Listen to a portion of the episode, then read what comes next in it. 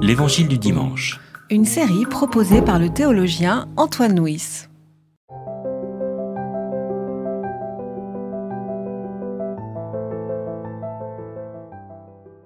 Si vous m'aimez, vous garderez mes commandements. Moi, je demanderai au Père de vous donner un autre défenseur pour qu'il soit avec vous pour toujours. L'Esprit de la vérité, que le monde ne peut pas recevoir parce qu'il ne le voit pas et qu'il ne le connaît pas. Vous, vous le connaissez parce qu'il demeure auprès de vous et qu'il sera en vous. Je ne vous laisserai pas orphelin, je viens à vous. Encore un peu, et le monde ne me verra plus. Mais vous, vous me verrez, parce que moi, je vis, et que vous aussi, vous vivrez. En ce jour-là, vous saurez que moi, je suis en mon Père, comme vous en moi, et moi en vous.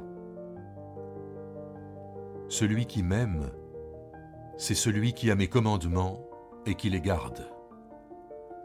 Or celui qui m'aime sera aimé de mon Père. Moi aussi je l'aimerai et je me manifesterai à lui. Alors Michel, ce texte-là, donc euh, dans le récit précédent de la semaine dernière, nous nous sommes euh, arrêtés sur euh, le fait que nous sommes appelés à faire de plus grandes œuvres que celles de Jésus, avec la promesse d'exaucement de la prière. Et puis ensuite, il y a si vous m'aimez, vous garderez mes commandements. Donc d'une certaine manière, on passe des œuvres à l'amour. Si vous m'aimez, on sait bien que le verbe aimer est un verbe qu'on trouve très souvent dans les évangiles pour évoquer la foi, mais, je crois qu'on a besoin de, de savoir Comment entendre ça Aimer Jésus, ça veut dire quoi? Ben, Je crois que le verset nous dit bien que ce n'est pas un amour sentimental, que l'évangile n'est pas un roman à l'eau de rose ni à l'eau bénite, euh, qu'il s'agit d'autre chose que d'un sentiment, puisque vous garderez mes commandements. Autrement dit, aimer Jésus, ce serait adopter un certain style, adopter son style d'une certaine façon, à notre mesure, bien entendu. Dans le verset juste précédent, il y avait beaucoup la chose euh, je suis dans le Père, le Père est en moi. Enfin, il y a un peu une assimilation entre, entre Jésus et le Père. Et là, l'appel à aimer Jésus, ça me rappelle évidemment euh, le, commandement d'Israël. Hein. Écoute Israël, le Seigneur est un, tu aimeras le Seigneur de toute ta personne.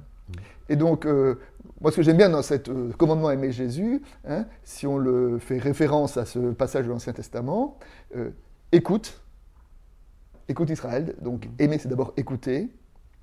Le Seigneur est un, ce qui est une autre façon de dire tu n'auras pas d'idole, c'est-à-dire que tu ne te laisseras pas fasciner par les idoles de notre monde, et tu aimeras, et comme vous le disiez tout à l'heure, euh, aimer c'est pas un sentiment, mais aimer c'est faire grandir. Le commandement d'amour, surtout dans cet évangile de Jean, hein, nul n'a de plus grand amour que celui qui dépose sa vie pour ses amis. C'est-à-dire que que l'amour.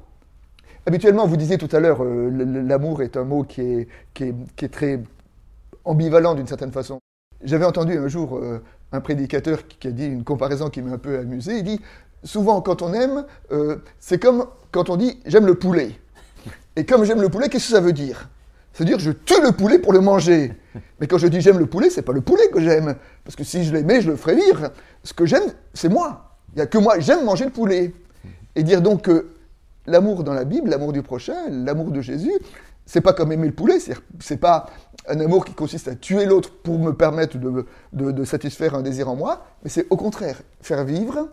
Et donc, euh, quand Jésus appelle ici à, l'aimer, eh ben c'est comment est-ce que dans notre, notre fonction ou dans notre rôle de, de disciple, ben, on permet à l'évangile de vivre? Oui, c'est d'ailleurs ce qui est tout à fait paradoxal, tout à fait bizarre dans la parabole du berger. Hein, c'est un curieux berger quand même, ce berger-là. Hein, au lieu de se nourrir des moutons, il les fait vivre. Hein, il y a une espèce de retournement de perspective qui est très intéressant. Euh, par ailleurs, votre prédicateur, il citait Saint Augustin. La différence, c'est que saint Augustin parlait pas de poulet, mais de grive. Il ne faut pas aimer son prochain comme on aime les grives. Et ben voilà, sauf qu'aujourd'hui on mange moins de griffes que de poulet, Ça doit alors être du ça. coup, ça doit être ça. Ça doit être ça. Alors, mais euh, poursuivons euh, le texte. Et alors, à cette euh, réponse d'une certaine façon à, à- à l'amour du Christ et au fait de garder ses commandements, il y a cette promesse Je demanderai au Père de vous donner un autre défenseur pour qu'il soit avec vous pour toujours, l'esprit de la vérité. L'esprit de vérité, le défenseur. Défenseur. Alors, voilà. Dis-moi, c'est quoi ce défenseur? C'est qui plutôt? Alors, euh, mon épouse m'ayant offert un magnifique euh, logiciel biblique, j'ai pu regarder toutes les traductions possibles de ce verset et j'ai été un peu étonné parce qu'on trouve vraiment, à la place de Paraclétos, on trouve toutes sortes de mots. hein. on trouve avocat, euh, intercesseur, défenseur, consolateur, un autre réconfort, euh, quelqu'un pour vous venir en aide, quelqu'un d'autre pour vous conseiller, etc. Oui, c'est- toute l'étendue Voilà. de, de signification de ce mot euh, parakletos en grec. Voilà. C'est quoi ce mot de, de défenseur? J'avoue que ça me gêne un peu. Et euh, j'apprécie bien que finalement la, la Tob ou la Bible de Jérusalem euh, garde le mot tel quel, le paraclet. Oui, parce que c'est parakletos en grec. donc. Paraclétos, oui, c'est-à-dire celui qui est appelé près de. Alors c'est vrai que la, la traduction latine advocatus, ça donne avocat évidemment, mais est-ce que ça nous entraîne pas dans des connotations un peu inquiétantes hein, Dieu serait un juge redoutable, etc. On va, on va bientôt chanter ensemble un milieu chrétien, c'est l'heure solennelle, etc. Euh, je sais pas, il y a- il y a- là il y a quelque chose qui me gêne un petit peu. Enfin, j'aime mieux finalement les, les traductions en français courant. hein, quelqu'un pour vous venir en aide, quelqu'un d'autre pour vous conseiller. Et, et finalement, et puis alors ce qui me frappe, moi, c'est un autre paraclet, ce qui veut donc, ce qui implique donc que Jésus a été un paraclet tant qu'il était avec ses disciples. Ah oui, d'ailleurs, le, le mot paraclète s'applique dans, dans cet évangile à Jésus et, et à l'Esprit. Mais là, euh, je voudrais quand même revenir sur cette notion de, de défenseur et d'avocat. De quoi avons-nous besoin d'être défendus? Ou pour dire les choses autrement, qu'est-ce qui nous accuse? Moi, j'aurais envie de dire qu'on a surtout besoin d'être défendu de nous-mêmes. Bien sûr. Car fi- fi- finalement, le, le premier euh, euh, avocat qu'on a besoin, c'est- par rapport euh, euh, à l'accusation de nous-mêmes. Oui, oui, hein, c'est Oui. cette idée de, de se dire, euh, il y a un verset de- dans l'épître de Jean, hein, si notre cœur nous accuse, Dieu est plus grand que notre cœur. Oui. Et bien sûr que notre cœur nous accuse, je veux dire, Oui. notre cœur nous accuse de ne pas être des bons chrétiens, Hum. notre cœur nous accuse de ne pas assez aimer, notre cœur nous accuse de, de ne pas vivre euh, à la hauteur de, de ce que nous pensons devoir vivre ou de ce que la société nous renvoie de vivre d'ailleurs, parce que la société aussi nous accuse, hein, Hum. la société qui nous dit que on a besoin d'être performant, euh, qu'une vie réussie c'est une vie euh, qui est euh, fructueuse dans tous les domaines, et, et ces accusations auraient tendance à nous, à, nous, à nous écraser. Et par rapport à ça, l'évangile est une parole de libération entre, entre l'évangile justement nous dit, ben non, le Christ nous défend face à toutes ces fausses accusations que, que nous-mêmes ou que la société nous renvoie. Comme dans l'épître aux Galates, hein. Christ nous a appelés à la liberté pour que nous soyons vraiment libres. Donc on retrouve cette notion de, de vérité qui avait traversé le texte que nous avons médité euh, la semaine dernière. Euh, L'esprit de vérité, euh, comment entendre aussi de nouveau que ce défenseur soit un esprit de vérité C'est aussi dans l'évangile de Jean, ça. hein. La vérité vous rendra libre. Dans cette notion de, de vérité, moi, ce que, d'une certaine manière, ça nous aide aussi à comprendre, parce que le Christ nous a dit la semaine dernière, je suis le chemin, la vérité et la vie, et d'une certaine façon, euh, dans la notion de vérité, hein, euh, dans la philosophie grecque, la vérité, c'est ce qui est caché, c'est ce qui est dévoilé. hein. Étymologiquement, le mot vérité en grec, c'est aletheia, et aletheia, c'est le a privatif, et lantanen qui veut dire euh, caché, donc c'est ce qui est décaché. hein. Et Platon dit, euh, on a besoin de d'ôter tous les voiles qui nous empêchent d'avoir accès à la vérité. Ensuite, il y a une lecture scientifique qui dit la vérité, bah, c'est simplement euh, l'adéquation d'une parole au réel. Comme disaient les scolastiques. oui. Voilà. Et là, dans l'évangile, on dit la vérité, ça n'est ni quelque chose qui se dévoile, ni une adéquation euh, au réel, mais c'est le Christ. C'est une personne, c'est un esprit. Il y a le sens grec dont vous parliez. Hein, Oui, aletheia, mais- oui. mais il y a aussi le, le sens biblique, là. C'est la hein. solidité, c'est la confiance. et donc là, ça nous entraîne un petit peu sur des voies un peu différentes, non? Oui, et puis c'est aussi une source de. Enfin, émettre en hébreu sa totalité, hein, parce que Mhm.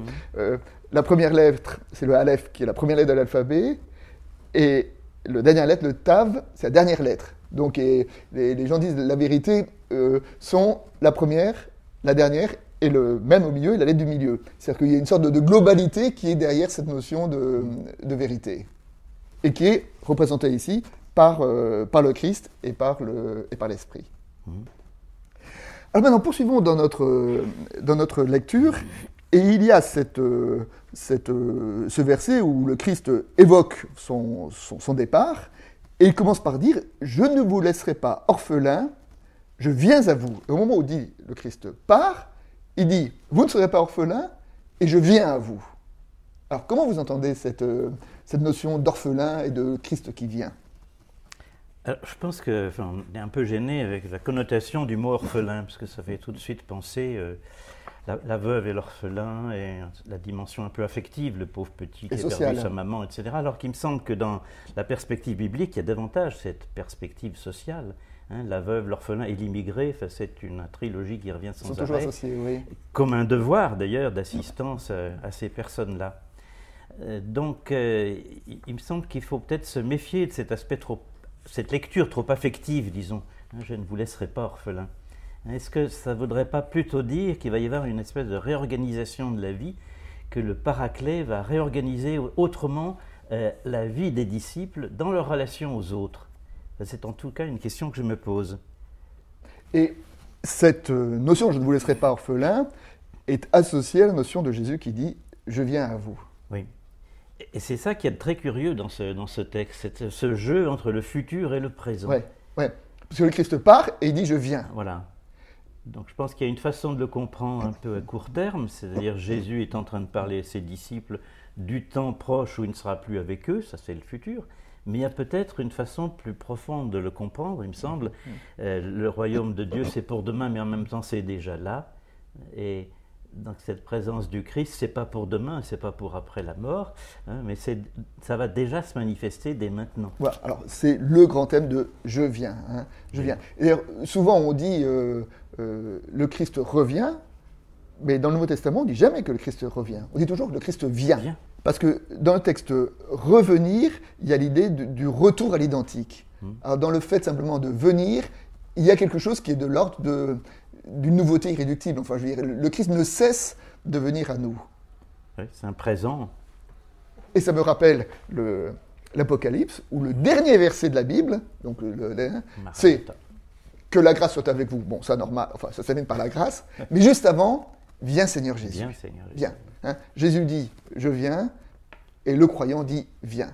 Et que d'une certaine façon, euh, la foi, euh, c'est peut-être d'appeler ce Christ qui vient vers nous, qui ne cesse de venir à nous, de lui faire assez confiance pour sentir qu'il vient. et qui vient à chaque moment. Et, et moi-même, j'associe à cela même la prière. Et, et dans ma prière, qu'est-ce que je dis? Je dis viens Seigneur, viens sur telle situation, viens sur telle peur, euh, que votre cœur ne se trouble pas, viens sur tel, euh, euh, sur, sur tel nœud, sur, sur tel échec, sur telle maladie, viens. Viens, qui est une réponse à euh, le Seigneur vient de, cette, euh, de, cette, de cet évangile. Et au moment de grâce, on fait comme Jacob. Le Seigneur était là et je ne l'avais pas vu, tiens. Alors, pour terminer, il y a ce, ce verset 21 qui est très spécifique euh, à l'évangile de Jean, où il y a une espèce de, j'appelle une polyphonie de l'amour, où il y a euh, celui qui m'aime, c'est celui qui a mes commandements et qui les garde, et celui qui m'aime sera aimé de mon Père, moi aussi je l'aimerai, et je me manifesterai à vous. Dans, un seul verset, il y, a, quatre ou cinq fois le mot aimer entre euh, le disciple, le Père, le Fils. alors cette polyphonie de l'amour, comment, on peut l'entendre comme, conclusion de cette séquence? Je pense qu'on va le retrouver d'ailleurs dans le, chapitre 17 dont on va parler la prochaine fois. Hein, souvent, on entend le, chapitre, c'est l'unité. Enfin, on entend ça dans un sens écuménique, mais ça va peut-être beaucoup plus loin en fait. C'est pas l'unité entre les différentes églises et les différentes euh, écoles spirituelles, disons, mais c'est une unité beaucoup plus profonde. C'est l'unité du croyant avec le Christ et par lui avec Dieu. C'est vraiment de la polyphonie, hein, tu as raison. Ouais. Et moi, ce que j'aime bien aussi euh, là-dedans, c'est cette idée celui qui m'aime, je me manifesterai à lui. Et là, je voudrais euh, euh, évoquer un point fondamental dans l'anthropologie biblique qu'on trouve dans l'Ancien Testament.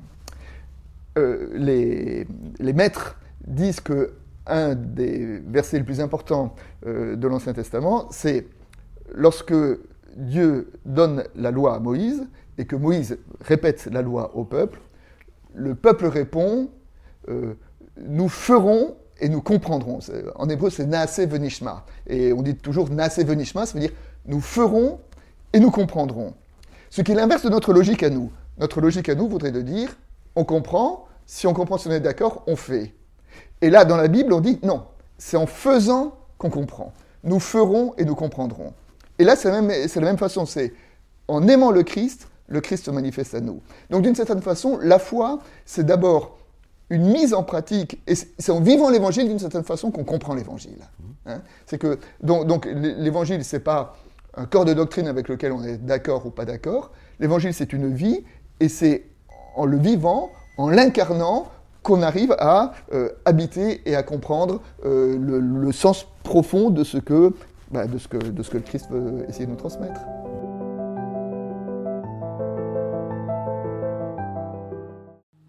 C'était L'Évangile du dimanche. Une série de regards protestants. Enregistrée par Antoine Nuis.